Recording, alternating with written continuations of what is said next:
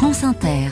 On va en reparler. Bonjour Jean-Philippe Ballas. Bonjour tout le monde. Chaque dimanche, vous brossez le portrait d'une personnalité qui va marquer l'actualité.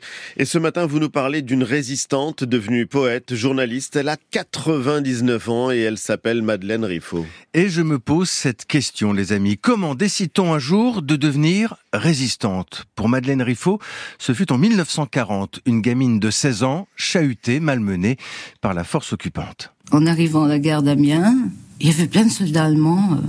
Ils ont essayé de jouer avec moi. Je dis pas qu'ils ont voulu faire plus, mais moi j'ai eu peur. Il y en a un qui finalement m'a eu assez de jouer et m'a flanqué un grand coup de pied au derrière. Et là, sous l'effet de la douleur, mais surtout de, de l'humiliation, j'ai pensé, moi je vais les chercher, ceux qui résistent. L'humiliation, ce n'est pas possible.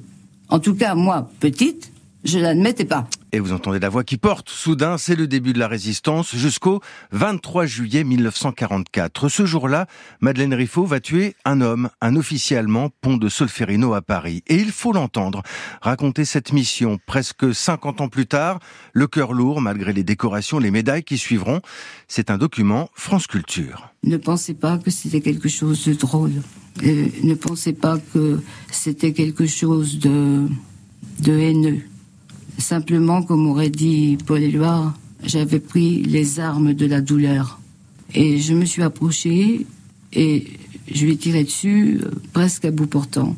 Euh, il est tombé comme un sac de blé. Et puis je suis remontée sur ma bicyclette, mais j'avais très mal à l'intérieur de moi. Un grand silence s'est fait dans ma tête, comme dans Paris. Et je revois un gamin qui est venu s'approcher, je lui dis Va-t'en, mon petit garçon. On entend euh, l'émotion hein, de, Madeleine Riffaut.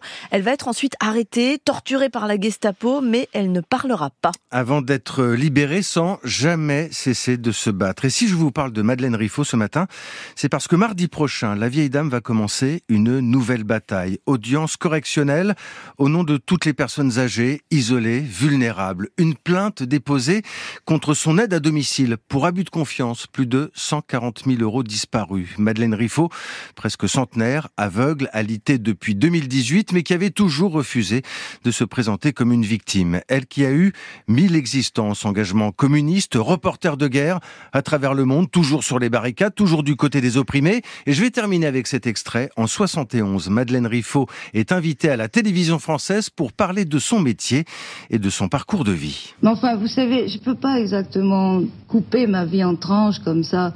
Pour moi, ça fait une ligne continue. J'ai commencé, comme vous l'avez dit tout à l'heure, quand j'étais une petite fille, euh, par faire de la résistance. J'ai continué sous une autre forme, avec une caméra et avec un magnétophone et un stylo.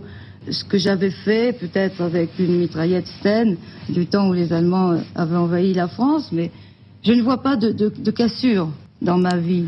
Et je ne serais pas complet si je m'étais de vous dire que Madeleine Riffaut a aussi une passion pour les fleurs, les oiseaux, les petits mm. cigares et le whisky japonais. Une vie exemplaire, décidément. Merci Jean-Philippe Ballas.